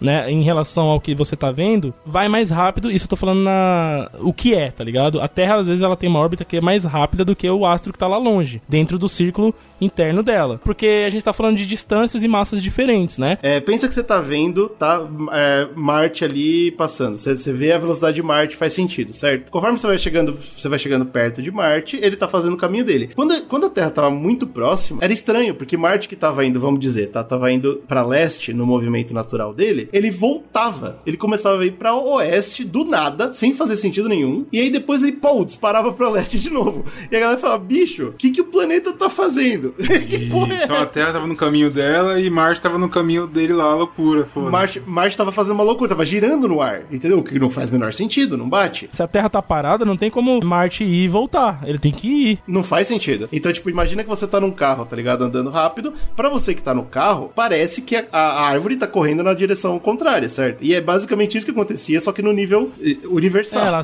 no, No observação na astronomia. Então, pra explicar Exatamente. isso, então, o que que acontece? O cara via aquilo e explicava com o modelo. Via de novo, explicava, ajustava. Pra explicar isso, ele criou o epiciclo, entendeu? Porque se você for pegar o modelo Tudo mais errado, básico, é a errado. Terra no meio, o bicho girando em volta. Se o bicho não voltasse pra trás, era esse modelo, show. Mas como a Te- Marte volta pra trás em certas épocas, o cara falou, não, tem que ter um deferente, que é o quê? É o ciclo próprio de Marte, fazendo ele parecer que tá voltando pra trás. E aí, quando você pegava do ponto de vista da Terra, tem um modelo, a gente pode até deixar na, acho que tá na vitrine, seria legal, que é o modelo de laços, né? Que o planeta ele vai indo e quando ele chega em certo ponto, ele faz um laço, ele dá uma curva no próprio eixo e continua indo. É um looping, dá um É ele que eu acho ridículo. Só que qual que é a fita? Copérnico viu esse modelo, bateu uns cálculos é, geométricos e viu que mesmo se ele pegasse um corpo é, que tivesse um movimento uniforme, não faz sentido, não, não bate. não, cara. Daí ele olhou e falou, mano, esses modelos, eles não estão batendo com a bagulho matemático, então acho que eu vou fazer um modelo meu, tá ligado? Acho que eu vou tentar ajustar o modelo do, do Ptolomeu. Quem sabe eu não chego no bagulho que faz mais sentido. E aí, dentro dessa, dessa linha de pensamento, algumas galeras tentaram fazer modelos também, pra ajustar o de Ptolomeu. Quando a, moda da, da matemática pegou, né? Da galera fazer conta. A galera sempre seguia a seguinte linha de raciocínio. Ele tá certo. A gente só precisa ajustar o modelo dele. E aí começa a surgir modelos que utilizam o apogeu e o perigeu das órbitas. Tudo Come- errado, Mano, tudo se você for olhar, pesquisar isso na- no Google, são modelos, velho, é um monte de triângulo misturado nos meio de um círculo, que é uns bagulho louco, que você não consegue enxergar, mano, o que tá acontecendo ali naquele modelo, tá ligado? Eu acho terrível, mano. É um bagulho que me, que me mata. É esse modelo que você tá falando aí que a gente vai colocar na, na vitrine, que é o modelo. É, modelo de laços, epiciclo de laços. É isso que eu reclamei lá atrás no, no podcast. É os caras usando a linguagem da ciência pra espalhar uma mentira que nem a ciência defende. Ah, mas vamos ajustar isso aqui. Hoje em dia, hoje em dia existe, Pra quem não entende, né, Pra quem não estuda essa parada, vai, vai parecer bizarro, mas existe coisa tipo assim, entropia, um, um termo que é usado na, na ciência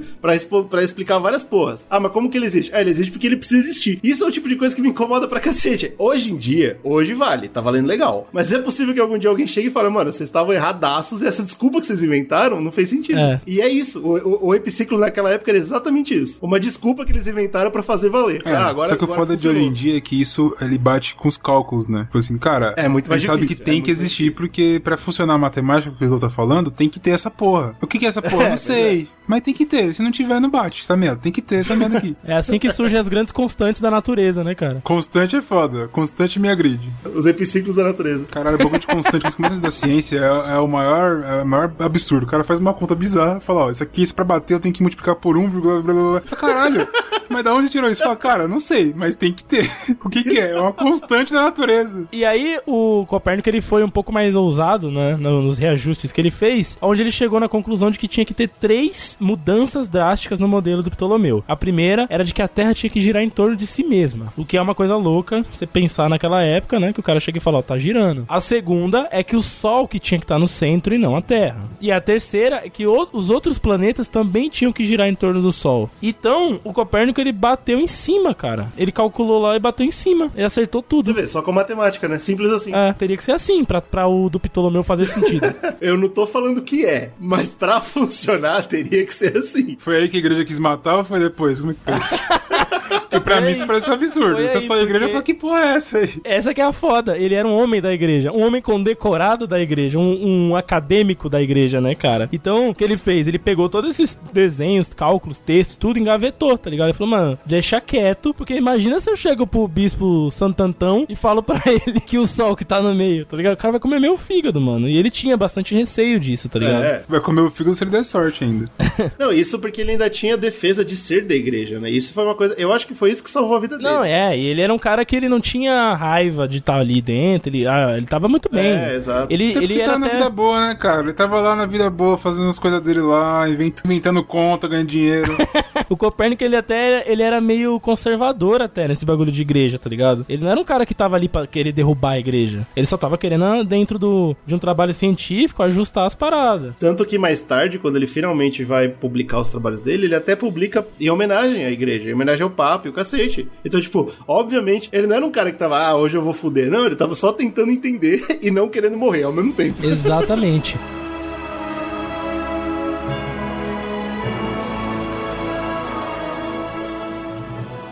Ele não queria fuder a igreja. Sabe quem queria fuder a igreja? Um cara chamado Martinho Lutero. Esse cara queria fuder muito com a igreja. É, a diferença é gritante entre os e dois. ele conseguiu, inclusive, né, cara? Em 1517, ele vai lá na Alemanha e ele publica as 95 teses contra a Igreja Católica, que, que se vieram a se tornar depois a base da reforma, né? Do, a base do protestantismo, né? E aí começam a fervilhar novas ideias, né? Começa a galera a querer, tipo, brincar de, de, de contrariar o que a igreja afirma. Começa a vir as, as ondas do renascentismo e tal. Então, os historiadores até falam, né? O Copérnico, ele não tava ali pra tentar bater de frente. Só que, obviamente, as obras dele caíam muito bem na cabeça de quem queria bater de frente, né? É, servia perfeito, né, cara? Os caras, Sim. pô, esse cara, esse, esse cara aqui tá falando um bagulho legal e faz sentido, e a igreja diz o contrário. Ótimo, é o que a gente precisa pra bater de frente, né? Melhor ainda, é. E aí, em 1519, já com esse cenário meio pegando fogo, né? Ele escreve um ensaio, que era mais ou menos a, a ideia central do livro que vai trans- transformar ele mais, né, em famoso e tal lá na frente, que se chamava Pequenos Comentários, né? Onde ele botava algumas ideias no papel, né? Brainstorm, ali coisa ali que veio ali, É. né? De boa, de boa. Ele jogava aqueles papel matemático dele lá dentro e viu o que que dava, né? Quem saber, quem souber ler, que soubeu. E era isso. E lá no meio da brincadeira ele colocava o solzinho no meio, no desenhozinho lá, pra ver se alguém via. Imagina, imagina se, imagina se o sol estivesse no meio. Não tô falando que tá, mas imagina. Ele lançou esse, esse pequenos comentários. Esse livro ficou famosinho nas universidades, né? Principalmente naquelas onde eram mais abertas a, discussão e tal. Ele não batia no, no livro do Ptolomeu nesse, nesse livro. Ele colocava assim, ó, o Ptolomeu tem alguns erros matemáticos, mas os cálculos deles eram muito legais, né? O- Cara, uns erros matemáticos é de foder. O, o Copérnico foi o cara mais suave da história. Ele foi, né? foi muito ele esperto, foi muito, né? cara. Mas ele deixou essa, essa divulgação muito modesta. Essa discussão, ele, ele evitava entrar muito nisso, justamente por medo da igreja, né? E esse livro, ele ficou esquecido lá, enterrado. Lá em 1880, a galera retomou essa parada, né? Vamos, olha só que legal, as primeiras ideias do Copérnico, olha que interessante e tal. E aí ficou famosa uma frase, né? Que é a frase final de um dos capítulos dele a respeito do trabalho do Ptolomeu, que tem uma frase tanto irônica, que ele diz assim: Vejam, apenas 34 círculos são necessários pra explicar o universo. tá ligado? Tipo, Olha ele dá isso, uma cara, ironizada fudida. Ele colocou, mano, os caras juntaram 34 círculos dentro de um modelo doido e pronto. E falaram que essa E é a esse é o verdade. universo. Olha que incrível, gente. Que maravilha. Muito louco, né, cara? É é um tipo de livro que é memorável, memorável. Ele tá de parabéns, ele tá de parabéns. Em 1534, entra na Igreja Católica o Papa Paulo III. E esse é o cara que depois vai instaurar a Inquisição, né? Ele, ele entra como um cara que vai enfrentar a reforma, né? Da Igreja igreja, os caras do Ele protestantismo. vem como uma resposta, né? É, ele é a resposta O direta. pessoal tá começando a pensar, ele, ele vem em resposta Exatamente. Em 1539, um jovem matemático chamado Joachim Rheticus se torna, vem lá da Áustria, né, de- e se torna pupilo do Copérnico. Inclusive é esse pupilo dele que vai publicar de fato o livro do Copérnico e não o próprio, né? Então ele começa, ele começa a trabalhar com Copérnico e aí eles juntos ganham força na- no desenvolvimento do heliocentrismo, onde o Copérnico, em 1542, ele escreve um livro que é um tratado sobre a trigonometria e a importância de você conhecer primeiro a matemática, tá ligado? O Copérnico Olha aí. é o cara, um dos caras favoritos, assim, do, do Newton, né, nesse sentido, porque o Newton, ele é o cara que basicamente só queria ver as coisas dentro do, do papel, na matemática. Ele, ele. É, queria... Se não é provado, não Exato, vale. e esse livro, né, do Copérnico é o primeiro grande tomo matemático da, da humanidade, é o primeiro livro de cálculo, tá ligado? Muito louco. É, não, é por aí mesmo. É muito legal. Ele é fala, irmão, trigonometria é assim, é a matemática mais avançada que nós temos, então vou fazer um livro sobre trigonometria, pra vocês estudarem ela, antes de vocês saírem falando sobre planetas. Exato. Nesse ano é o ano que a igreja volta com a Inquisição, 1542, e um ano, no ano seguinte, Copérnico termina a obra, né? Revolutionibus Orbium Coelestium. É o livro que ele mostra o modelo heliocêntrico que pau no cu de quem achou ruim, pau no cu dos prejudicados. tá aí essa merda, minha obra Master Blaster. Sempre falando, eu amo a igreja, isso aqui não é pra incomodar ninguém, tá? Mas, ó, a verdade é Pois essa. é. Quem publica essa obra é o Réticos, e no mesmo ano o Copérnico morre, né? Ele tava em Frauenburg, que é onde era a casa dele lá. Ele tem um derrame cerebral e ele morre. Ele viu o lançamento do livro, mas ele não pegou, assim, vamos dizer, o grande impacto da obra, né? Mas ele sabia, pode ficar tranquilo. Ele, ele morreu sabendo. Pois é, e aí pra resumir desse livro, esse livro importante dele, basicamente o que ele coloca são: os movimentos dos astros são uniformes, eternos, circulares, né? Ou uma composição de círculos, que pode ser na época os epiciclos, mas que depois a gente vem a descobrir que são elipses. Aí ele errou um pouquinho, tadinho, né? Não dá pra ser perfeito. Pode ser ali, entendeu? É uma composição, ele não tinha ainda definição. Outra coisa, o centro do universo era o Sol ou era muito perto do Sol. Isso aí é muito louco, né, cara? Isso é, é genial. Ele já tinha percebido uma coisa que mais tarde ia ser entendido, que o Sol também tava girando, né, cara? Mas era muito cedo ainda. Pois é. Isso é doido, né? Quando você estudando gravidade e tal, você, na física, você estuda muito esse negócio do centro de gravidade, né? E aí tem umas Sim. paradas que é, doido, enfim, tem muita coisa que fica muito complexo esses cálculos, mas. Então, e hoje, hoje, com todos os cálculos do mundo, ainda é difícil de entender que o centro da gravidade da nosso, nosso sistema solar não é o Sol. É praticamente impossível de entender isso, mas não é. Ele, ele tá fora do Sol um pouco graças ao peso dos planetas todos. Do peso não, da massa dos planetas todos. Sim. Imagina o cara observando o céu, note, sem luneta. Sem luneta, Ele bicho. percebeu que tinha algo assim. Ele falou, pô, se pá não é o Sol, se pá é perto do Sol. Olha isso, cara. O cara é brabo, gênio. o cara é é, brabo meu irmão. demais. Ele também O cara é ele brabo, acerta velho. nesse livro a ordem dos planetas, né? De Mercúrio a Saturno na época, que era o que eles conseguiam ver. Ele também coloca a rotação da Terra nos, três movimentos: a diária, a anual e a inclinação anual do eixo. Ele consegue pegar até isso, irmão. Olha isso. Eu vou repetir, eu vou repetir pra quem. Sem luneta. E também ele chega à conclusão do problema dos epiciclos, né? Que é o movimento retrógrado dos planetas, é aquele que a impressão que parece que ele tá voltando. E fala, tá muito mais do que explicado no meu livro, uma vez que a Terra gira e tá em torno do Sol, né? E ele também consegue comparar a distância do Sol e da Terra entre a distância dos planetas e consegue criar uma escala astronômica de, de, mes- de medir. E, cara, meu irmão, esse livro, ele foi um, um tapa na cara, assim, tipo, da ciência, tá ligado? Porra, vamos começar a fazer ciência de verdade, tá ligado? Vamos parar de ficar só olhando foi pra, assim pro é céu ciência, e é. discutindo ideias, né? O que vem na sua cabeça e vamos começar a teorizar e a matematizar essas paradas, tá ligado? É gigante, cara. É muito importante e é por isso que a gente falou no começo do podcast que esse é conhecido como o prime a primeira mudança de paradigma da ciência. Essa foi a primeira vez que a gente mudou totalmente o jeito que a gente entendia as coisas. É, é, foi cunhado por um, por um filósofo, sabe? o Thomas Kuhn, é o cara que falou: a mudança de paradigma é quando a mudança dos conceitos mais básicos que compõem a nossa ciência é Religioso mudada. já é outra coisa. A ciência pretendeu, a partir de procedimentos racionais, explicar a origem do cosmos, a origem do homem, a origem das espécies, enquanto que a religião se baseia um pouco mais nos mitos e nas lendas.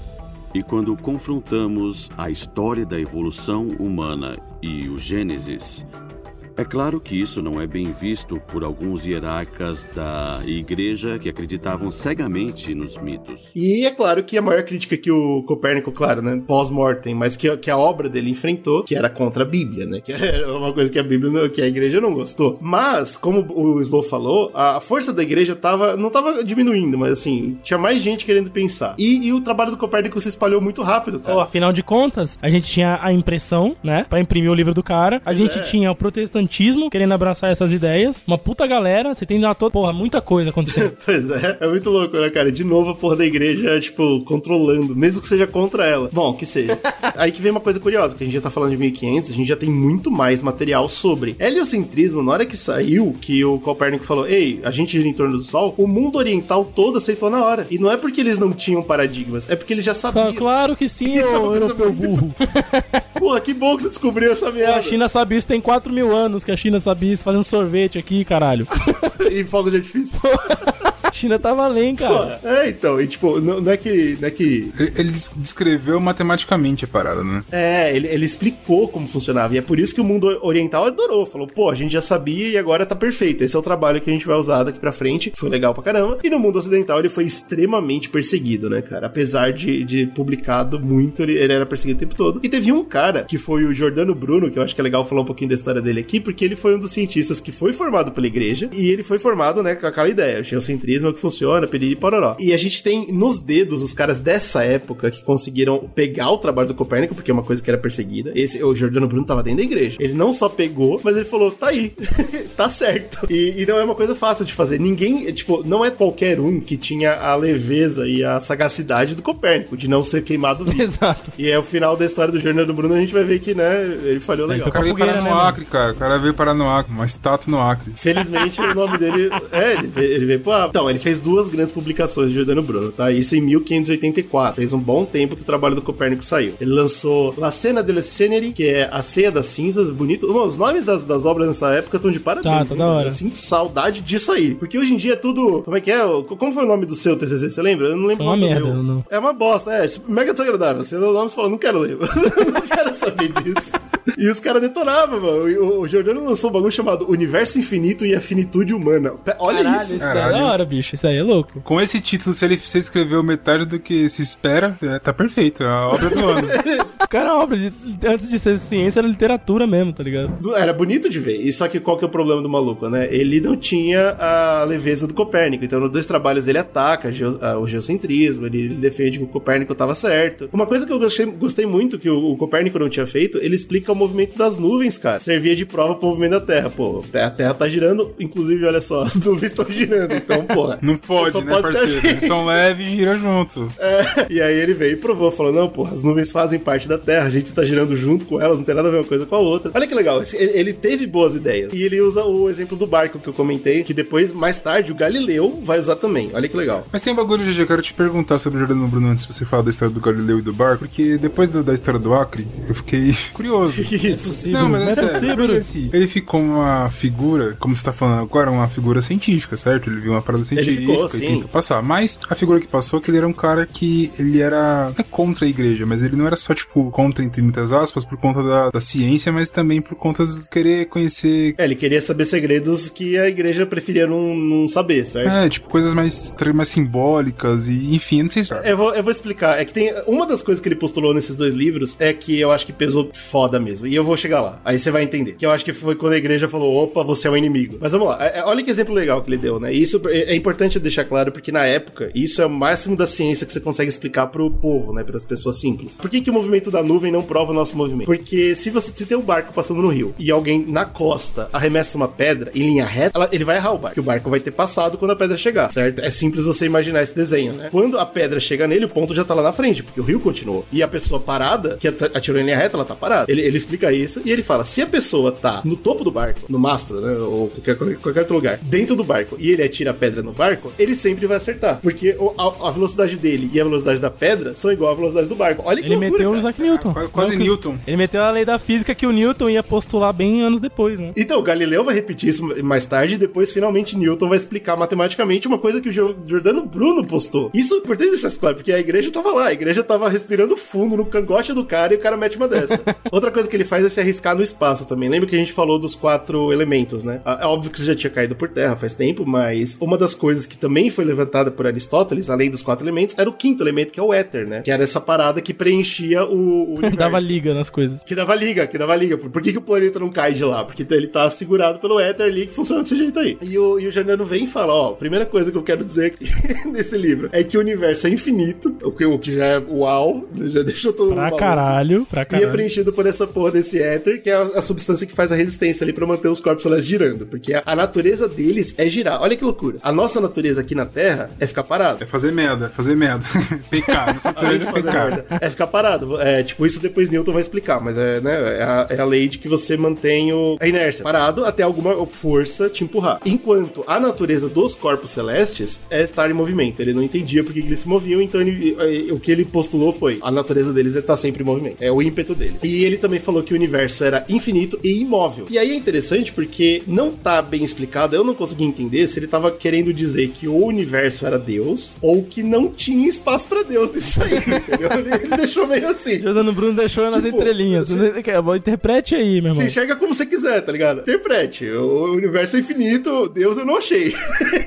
Assim. Considerando essa natureza e tal, ele foi, ele foi o primeiro cientista, pelo menos é considerado, né? Acredita-se que ele foi o primeiro cientista a registrar a sugestão de que cada estrela no céu, porque ele falou que era infinito, certo? Então cada um daqueles pontos de luz era um sol. Olha Mas que aí, loucura. mas aí o cara. Esse cara é uma mente iluminada, não é possível. De novo, né? Sem ciência. Não, sem ciência nenhuma. É, entendeu? mano, cara, bicho, não que tinha nada que- pra ele basear isso. Nada pra ele basear isso. Ele foi lá É, e não meteu tinha essa. Nada, nada, nada. Ele só soltou a ideia. Ele foi lá e Só que é acertou legal na que ele foi o lata. primeiro a registrar isso. Valeu nada na época. Mas Tá, é interessante. mas é interessante você pensar que o cara bateu o olho e falou: tá, acertei, toma. É tudo sol ali, ó. Que isso, meu irmão? É, é Foda-se. foda, né? Meu irmão, foda-se, é. Ele falou isso, Irmão, que, basicamente. que isso, bicho? O cara era um gênio, E aí cara. veio o problemão, né? Porque quando ele propôs isso, ele falou, pô, todos são sóis, portanto, a gente não tem nada especial. Aí foi a cagada.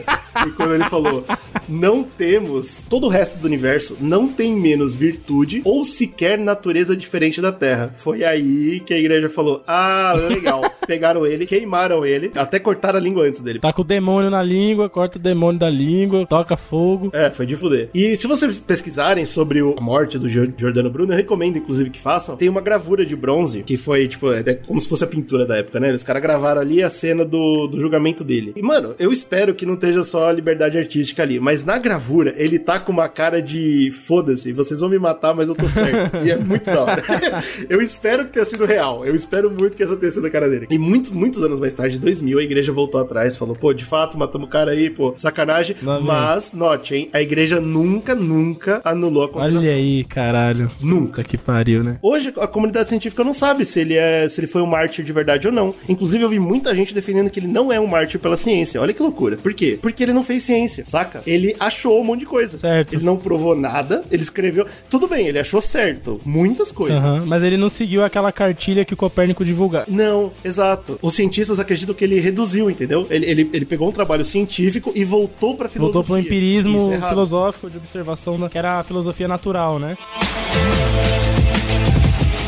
E, não, e aí eu tenho outro lado da moeda, que é o Taco Brahe, que é um é outro... Mano, esse é um personagem que merece podcast sussa, sussa. Só o que eu vou falar aqui dele não é nada da vida dele, vocês já vão ficar chocados. Taco Brahe foi o cara que deu segmento científico pro trabalho. Ele pegou realmente pra fazer Só ciência deu- mesmo, né? Tipo, ele. É, só que ele é, é, assim, eu, eu julgo que ele é tipo o primeiro terraplanista, porque ele foi tentar explicar com ciência coisa errada. Aí ele Ah, aí é foda. Mas Tá vamos bom, lá, vou legal, explicar pra legal. você. Ele fazia parte da nobreza dinamarquesa, certo? Ricaço, bigode maravilhoso. Toda pesquisa, toda vez que você pesquisar Tycho Brahe, você vai ver um bigode lindo. Coisa mais linda. Porra, Será? bigodeira de respeito, hein, irmão? Puta que pariu. Ele leu o livro do Copérnico e entendeu que não estava bem explicado. Ele falou: alguém precisa observar melhor essa parada aqui. Caralho, mas o cara E, também claro, ele era, como- ele era bem humilde também. o cara. o- é de fuder, né? Ele fala: não, eu vou explicar melhor. E eu vou explicar isso a olho nu, porque ainda não existe ah, telescópio. Então, beleza. Ele, que era um cara apaixonado pelas pesquisas, sempre foi um cara muito rico, ele conseguiu, com o suporte da coroa dinamarquesa, construir não um, mas dois castelos observatórios. Pega essa. Pega aí, ó. Toma, castelo. Ele montou dois castelos. Chupa um NASA. chamado Uraniborg e um chamado Stenborg. O castelo da Urânia e o castelo das estrelas, cara. Louco, E louco. pega essa. Esse cara, ele montou dois castelos e ele lotou lá dentro de equipes de cientistas, cara. É chupa NASA. É bem isso mesmo. Ele montou duas NASAs lá na Dinamarca, cheia de cientista e escrivão, e ele falou: o seguinte, galera, a gente vai olhar pro céu e a gente vai marcar absolutamente tudo, tudo, tudo que, tudo que acontecer. Desenha daí que eu desenho daqui, depois nós bate. O cara não tinha nada pra fazer mesmo, né? Ele tava. Dinheiro, puta, irmão. Construir um castelo porque Então, eu não tenho o que fazer. É foda. Dinheiro. Essa é a fita. Você lembra que eu falei que. Se tivesse que capinando ricos- mato, parceiro. Se tivesse capinando mato, aqui, não tinha cara. tempo pra essa merda, não. A gente já falou disso aqui, cara. Os ricos, os reis, os nobres, eles gostavam. Ciência pra eles era magia. Eles queriam ter o próprio mago deles, entendeu? É, eles é financiavam muito os doidão. E outra coisa, esse bigode dele aí é fake. É fake news isso aqui. Não é possível o cara ter um bigode Não, não, não. Não, eu acredito. Esses caras não. Bigode, esses caras levavam a sério. Mas o ponto. Bigode era sério. É, os caras levaram a sério. Mas o ponto, o ponto não é nem o dinheiro e tudo bem. O cara realmente não tinha nada pra fazer. Mas ele tinha um ímpeto, certo? Tinha acabado de sair o livro do Copérnico. Essa é a parada, certo? Pô, o, Jord- o Giordano acabou de ser queimado por isso. Que da hora. Vamos, vamos descobrir. Que da hora, esse cara é doente também. Mano, esse maluco aí, velho, tem história pra ele, viu? Porque, por exemplo, uma coisa que, que eu nem vou contar, tá? Mas o nariz dele era falso, por exemplo. O bigode era real, mas o nariz era falso. Pega essa. Que? Porque esse maluco, tem, eu juro pra vocês, tem muita história desse cara. Mas basicamente ele entrou numa briga, cortaram o nariz dele fora quando ele era jovem e ele passou a vida inteira trocando de nariz prostético. Eu, Pô, agora eu entendi porque quando você pesquisa a foto dele no Google, tem uma porrada de nariz, viado, de metal, aleatório. Eu tava aqui sem entender o que tava, qual que era a lógica, qual era a junção das coisas. O cara é muito louco. Que seja, tá? Ele montou esses dois castelos, evoluiu, né? Ele não evoluiu, mas assim, ele estudou muito com dois instrumentos que, inclusive, o Slow já comentou, que foram coisas que o Copérnico mesmo criou, que foi o sextante e o quadrante. São basicamente instrumentos que você tem que deixar sempre estáticos, né? E você usa eles como réguas pra medir alguma coisa à distância. Basicamente é assim que funciona. E o que ele fez? Como ele tinha dois castelos, ele montou dois gigantes, dois super quadrantes e sextantes. E aí ele media a porra do céu inteiro com aquela merda. E é claro que hoje, hoje a gente sabe como é idiota isso, né? Porque, tipo, existe a linha do horizonte. Então, tipo, até certo ponto a luz começa a refratar e fica uma bosta. Então, tipo, ele, ele errou muito. Mas. Fora. Dentro do que ele errou muito, não, mas dentro do que ele errou muito, ele conseguiu medir absolutamente tudo do céu a olho nu que você conseguir imaginar. Por exemplo, pra você ter uma noção, olha que loucura. A, a precisão do- do- dos instrumentos era tão grande que ele montou elas primeiras em cima das torres dos castelos, certo? E aí ele notou que o vento mexia a estrutura do castelo e mudava a medição. Pega essa, olha como era preciso. Ele teve que descer, cavar, até encontrar pedra, rocha mesmo, tá ligado? Pô, imóvel, ou pelo menos imóvel mais que o, que o castelo, e montar em cima da rocha, velho, pra não mexer. Olha que loucura. Aí ele foi lá, falou, pô, legal, o modelo do Copérnico não tá batendo muito bem por, com a física do Aristóteles. E até aí, o modelo do, do Copérnico ignorava a física, a física do Aristóteles, mas a física do Aristóteles era a única física que a gente tinha. É, não tinha Então, outra antes, né? pô, eu preciso fazer bater. Então, uma das coisas que ele trouxe de volta total foi o Zipsy, que eu acho, né? um o Não deu certo. caralho. Não bateu. É, mas não bateu. Aí ele falou, pô, então eu preciso criar um mais um. E ele criou o modelo de Taiko, o modelo dele. E o modelo dele é, é um absurdo, porque basicamente o que ele faz é a Terra ficar estática, o Sol girar ao redor da Terra e os planetas girarem ao ao redor do, do Sol. Ah, ele, puta, ele cagou, né? Cagou. Cagou muito bem, cagou legal. E uma das coisas que ele falou é que, por exemplo, não tem como a Terra se mover, porque se a Terra se move, uma das coisas que a gente veria é mudança na posição das estrelas. Paralaxe, que chama, certo? Se a gente tá num ponto aqui, vamos propor, a gente tá no extremo limite leste do Sol, e daqui a, a seis meses a gente vai estar no extremo limite oeste do Sol. Uma estrela que tá à distância teria que ter um pouquinho de distância no- na, na posição dela. E o cara tinha o melhor equipamento possível e falou: não tá movendo. Então a Terra não pode mover. Olha aí. Não funciona. Entendeu o que eu falei que ele usou de ciência pra provar algo errado? Sim, sim. Porque se não dá pra medir, não existe. E, tipo, a parada dele era: se eu não vejo, não é real. É simples assim. E ele era o cara que mais via na época. então, tranquilo. E é foda porque o próprio Copérnico, no trabalho dele, ele falou: Ei, galera, é pra ter paralaxe, só que a gente não consegue enxergar. O Copérnico avisou. Ele sabia que tinha. Só que a desculpa dele é foda, né? Ah, a gente não consegue ver porque é muito longe. E aí o Taiko não acreditou. E, e, e- inclusive, uma desculpa que ele usava era assim: porra, se Deus quis assim, é porque a gente não vai ver mesmo, e então não tem. e essa foi a parada Cara, dele. essa é a Ele acreditava nessa conclusão porra. do TCC Ele- dele, É, né? é muito louco. É porque o Taiko, ele tentava misturar as duas coisas, tá ligado? A parada de Deus. Oh, não, é, é muito. Porque, tipo, ele tinha que acreditar em Deus, ele tinha que acreditar na física aristotélica, que era absolutamente errada, e ele queria acreditar que o Copérnico tava certo em alguma coisa. E ele teve que misturar os três no projeto dele, que foi um projeto absolutamente errado. Hoje, a gente vendo, é claro de se ver que o, o modelo dele fazia com que os planetas se chocassem. É ridículo. Mas, bom, bolou essa merda aí. Aí depois disso ele ainda foi, ele saiu da cor dinamarquesa, como eu falei, esse cara tem história. Ele brigou com a cor dinamarquesa, foi pro Império da Boêmia, onde é, hoje é a República Tcheca, né? Ah, lá ele construiu mais um castelo, levantou um terceiro castelo e fez uma porrada de observação importante. Tipo, ele levantou muita coisa muito foda. A distância das estrelas, ele descobriu as fases de Vênus, ele catalogou cometa, que é uma coisa que não existia antes, ninguém tinha percebido cometa, ele, ele conseguiu. Ele calculou distância entre os planetas com precisão. Tipo, ele fez muita coisa importante, tá? Mas o mais importante que ele fez na história dele, depois da morte suspeita, também tem uma morte suspeita na história dele. Tipo, mano, esse cara, ele não para. Como assim? O cara foi incrível. Encontraram o corpo do cara sem o nariz, falou, ah, isso aqui foi tramóia. Aqui tem bagunça. Ele fez muita coisa, mas o mais importante que ele fez foi dar a asa, né, pra treinar um, um cientista novo chamado Kepler, Johannes Kepler. E esse cara, diferente do Tycho, ele acreditava muito no trabalho do Copérnico. E ele ignorou total o modelo do, Ta- do Tycho. Esse cara, não é à toa que você estuda o Kepler na faculdade e não estuda, não estuda o Taiko, né?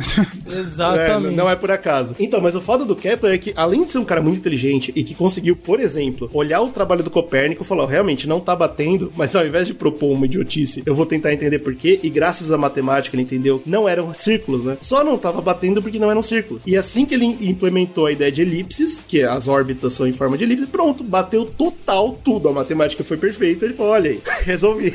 yes. pra ser melhor, só faltou colocar uma constante aí já. Então, além dele ser genial a esse ponto, ele também tinha todas as anotações do Taiko, que usou tudo errado, mas eram pra época eram praticamente perfeitas. Então o cara tinha a faca e o queijo na mão, velho. E não por acaso, a gente conhece Kepler por ter criado as três leis fundamentais do movimento planetário, dentro, né, da, da ciência, da ciência que eles tinham na época. Ele praticamente revolucionou. Então as leis são: um, o planeta em órbita eh, em torno do Sol descreve uma elipse. E o Sol ocupa um dos focos dessa elipse. Show, perfeito, não foi discutido isso. Hoje em dia já se sabe que por causa da relatividade, não é, é, mas tudo bem. Tá, Foi tá muito bom, aceito, foi tá foda, aceito. Foi legal. Show, 10 de 10. Pô, perfeito. Dois, a linha que liga um planeta ao Sol varre áreas iguais em tempos iguais. Qual que é a importância dessa regra? Mostra que os planetas eles têm velocidades diferentes de acordo com a distância do Sol. Isso Olha é isso, ele provando gravidade. impressionante. Isso é impressionante, cara, pra época. Muito louco. Ele provou a gravidade muito tempo Sim, antes, velho.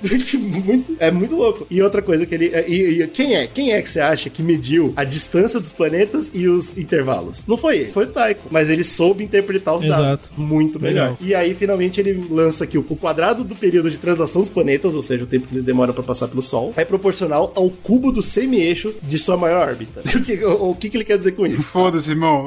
Vai estudar matemática, o animal. O Copérnico explicou, tem que estudar matemática antes, vai. Ele já provou que quanto mais perto do Sol, mais rápido você gira. E aí, com essa terceira, com essa terceira regra, ele explica exatamente isso, só que com matemática. Quanto mais longe do Sol são os planetas, então, por exemplo, é, eles, eles ainda não conheciam Plutão, né? Mas nem, nem é planeta. Mas a gente volta pra Saturno, a Vênus, eles tinham uma revolução mais longa. Eles demoram, demoravam mais tempo. O ano deles é mais longo. Então, de novo, ele tava provando Exatamente. gravidade sem Na prática é isso, né? O ano é mais longo. É por isso, por exemplo, que um planeta nunca para de girar em torno do Sol, porque ele, ele desacelera num certo ponto, a gravidade age, ele se aproxima, ele acelera com essa gravidade, ele chega num ponto onde ele consegue ter uma velocidade suficiente de escape da órbita e ele continua desacelerando e acelerando, desacelerando nesse movimento. Exato. Então Kepler detona, ele revoluciona a parada. Ele fez um trabalho muito importante 100 anos depois que o Copérnico lançou. Kepler was profoundly annoyed at having to abandon a circular orbit. It shook his faith in God as the maker of a perfect celestial geometry. Having cleaned the stable of astronomy of circles and spirals, he said, he was left with only a single cartful of dung.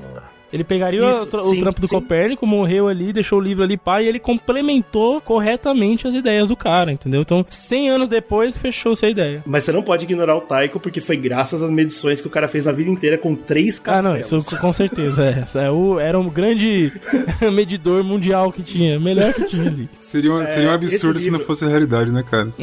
Pois é, esse livro que o Kepler lançou chama Astronomia Nova. Ele é considerado um dos livros mais importantes da revolução científica da história. Ninguém, tipo, Astronomia Nova, é esse o livro. Esse é o livro que o Copérnico não lançou, entendeu? Tanto que esse livro é mais importante que o do Copérnico. Esse livro. E aí, mano, ele, heliocentrismo ele explica total, ele lança as leis dele, ele explica as elipses, ele estuda o movimento de Marte, de Vênus, ele explica todas as fases, ele fala, ó, tá aqui. Pô, resolvi legal. Cara, tem um episódio também do Cosmos do Carl Sagan só sobre o Kepler, que é genial também. Assistam, tá no YouTube. Vocês vão ver a vida do cara, tudo, o trampo dele é foda pra caralho. E aí entra o Galileu Galilei, que tava na Itália, ele também tava participando dessa parada, viu esse trabalho, achou incrível, e ele tinha um grande tesão por criar, né? Ele era o inventor. Tanto que o Galileu, é, assim como o Copérnico, a gente consegue descobrir que ele mudou toda a ciência. Não é só astronomia, mas também ele, ele pega um projeto de outros inventores, na verdade, nem foi ele que teve a ideia, mas foi ele que botou a mão na massa e juntou uma lente na frente do talento, na frente do talento, num tubo de madeira e, pô, criou uma luneta, né, cara? Tão poderosa que na época é incrível isso, que aumentava imagens em até 30 vezes. Na época era muita coisa, cara. Muita coisa. Não, aí foi. Aí, cagou, aí cagou. Aí cagou legal, porque aí, meu amigo, foda-se. ele entendeu tudo que o povo não Falou, entendia. meu irmão. Viu que a lua não era uma esfera perfeita. Falou, pô, a lua não é uma esfera perfeita, é cheia de buraco, pô. Tá ali uma montanha e eu vou medir a mo- O cara mediu as montanhas. Ele viu as lua crateras, né, mano? porra do bagulho. É um tempo livre que esses caras tinham que me impressiona, cara. Se olhar pra lua e falar, pô, tem uma montanha, eu vou medir essa merda. Você não tem o que fazer na sua vida, cara. Tá E no tédio, você no aí, tédio. lá, pô. Pera aí, tô vendo um negócio aqui. Que é isso aqui? Três pontos se movendo ao redor de Júpiter. Que história é essa? Pô, ele descobriu as três, três das quatro, né? Luas de Júpiter. descobriu e falou: olha só que loucura. Não é só na Terra que tem lua. E é muito louco essa descoberta, mano, também. porque ele tá vendo, pela primeira vez, ele tá vendo um corpo maior sendo orbitado por corpos menores. Ele Exato. fala, "Olha, aí você tá, você tá que acreditando no tudo, que o que você prova vê? tudo. Mas Bota tem noção que hoje a gente tem um celular que tem luneta." mais que 30 vezes e a gente não vê, cara? A gente põe o celular, põe lá 100 vezes, a gente não tá vendo nada, a gente tá, porra, não vi nada. Não fode, Bruno. É isso que me, isso que Esse- me agride, cara. É isso que me machuca. Esse cara viu totalmente Eu diferente. me nego a aceitar, eu sou negacionista disso daí, cara. Não faz sentido nenhuma porra dessa. Ele, ele resolveu essa parada, ele resolveu as fases de Vênus finalmente provadas. E, e a parada dele é que, assim, tudo, tudo isso, é, algumas coisas já tinham sido observadas, outras teorias, mas o Galileu, ele também tem o, o positivo dele ser inventor e ele ser um ótimo artista, né? Então ele também desenhava as paradas. Sim, O Leonardo sim. da Vinci da época dele lá. É, o, Ana- É. o Da Vinci eu- foi mais pra, vamos dizer assim, no lado antropológico, né? E o Galileu Galilei conseguiu essa coisa mais astronômica. Agora, as três coisas que eu acho mais impressionantes do, do, do que ele fez. Ele descobriu Saturno. Esse foi o planeta mais longe que, que ele descolou, né? Com, com aquela porra daquela luneta dele lá, impressionante. Olha isso. Ele usou a luneta, que aumenta três vezes pra olhar o Sol de frente, o que é Aí tem que ser macho. Aí tem que ter o saco roxo. Né? Você botar a cara, o olho no- numa lupa roxo. e manter no sol, meu irmão, tem que ter o saco muito roxo. Você tá Não é, louco. cara, você é ignorante. Ele colocou, ele ficou cego de olho. Ih, rapaz, melhor não fazer de novo. e é isso. Não, pô. Ele errou, Não, cara. filha da puta. É que ele botou de noite, que tava mais tranquilo. Achei- É, porque apaga o sol, né, o seu animal. É, Porra. ele olhou o sol e, e é o seguinte, cara, ele viu manchas no sol e ele desenhou, ele, ele olhou, desenhou as manchas Agora tem que ver se essas que, manchas opa, aí é do sol ou do olho dele que cagou na retina. É, exatamente.